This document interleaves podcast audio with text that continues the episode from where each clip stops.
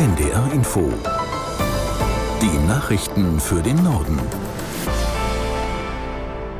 Um 15 Uhr mit Milad Kupay. Die riskante Abschleppaktion des brennenden Frachters in der Nordsee ist geglückt. Das Schiff hat seinen provisorischen Ankerplatz 16 Kilometer vor der niederländischen Insel Schiermonnikoog erreicht. Die Gefahr ist damit aber noch nicht gebannt, wie unser Korrespondent Andreas Meyer-Feist erklärt. Wenn man sich überlegt, das Schiff ist 18.000 Tonnen schwer, ein Frachter, der aus Stahl ist und man weiß nicht, wie stabil diese Wände sind. Wenn tatsächlich ein Leck entsteht und Schadstoffe austreten, dann, das sagt man hier auch ganz klar, ist das eine große Gefahr für die Wattenmeerlandschaft. Denn diese Landschaft saugt die Schadstoffe wie ein Schwamm auf und lässt sie nicht mehr los. Also muss auf jeden Fall verhindert werden, dass Schadstoffe austreten das Schiff, das äh, das leisten soll, ein Untersuchungsschiff, da hat man bisher noch nichts festgestellt, aber die Frage ist natürlich, wie lange bleibt das? Deshalb ist das Risiko da. In Deutschland gibt es immer, immer weniger Sozialwohnungen. Ende vergangenen Jahres gab es rund 1.088.000 solcher Wohnungen. Das sind etwa 14.000 weniger als ein Jahr zuvor. Das geht aus einer Antwort der Bundesregierung auf eine Anfrage der linken Fraktion hervor. Die Ampelkoalition hatte sich zum Ziel gesetzt, jedes Jahr für den Bau von 100.000 neuen Sozialwohnungen zu sorgen. Tatsächlich waren es aber nur gut 25.000. Das russische Militär greift die Ukraine weiterhin mit Raketen an. In der Heimatstadt des ukrainischen Präsidenten Zelensky, Kriviri, sind dabei nach Behördenangaben mindestens fünf Menschen getötet und mehr als 50 verletzt worden. Aus Kiew Sabina Matai.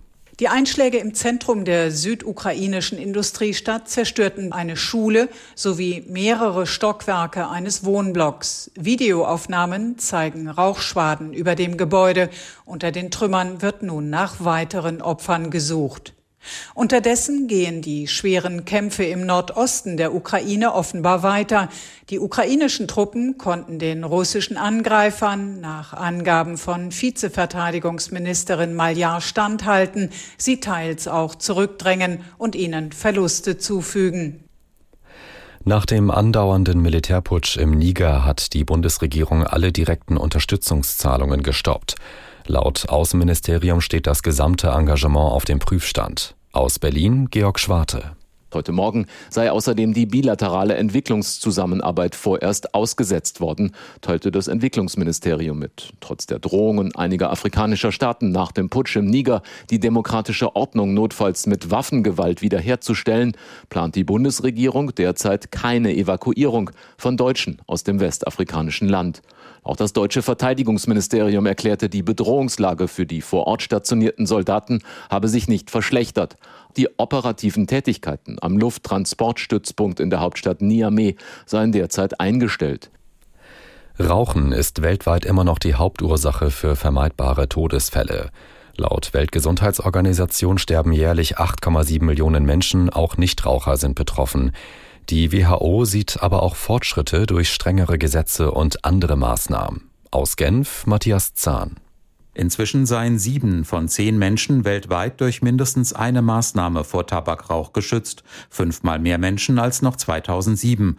Zu den Maßnahmen gehören zum Beispiel rauchfreie öffentliche Räume oder das Verbot von Tabakwerbung. Der WHO-Direktor für Gesundheitsförderung Rüdiger Krech kritisiert im ARD-Interview, Deutschland gehöre bei der Bekämpfung des Tabakkonsums zu den schlechtesten Ländern in Europa. In den Bundesländern gebe es einen Flickenteppich an Regelungen, etwa bei Raucherkneipen. Die australischen Fußballerinnen können bei ihrer Heim-WM weiter vom Titel träumen. Die Australierinnen besiegten Kanada mit 4 zu 0 und zogen damit ins Achtelfinale ein. Ebenfalls für die K.O.-Runde qualifiziert hat sich Nigeria. Den Fußballerinnen genügte ein 0 zu 0 gegen Irland. Zuvor hatte Japan gegen Spanien mit 4 zu 0 gewonnen. Beide Teams standen bereits als Achtelfinalteilnehmer fest. Im zweiten Spiel dieser Gruppe siegte Sambia gegen Costa Rica mit 3 zu 1. Soweit die Meldungen.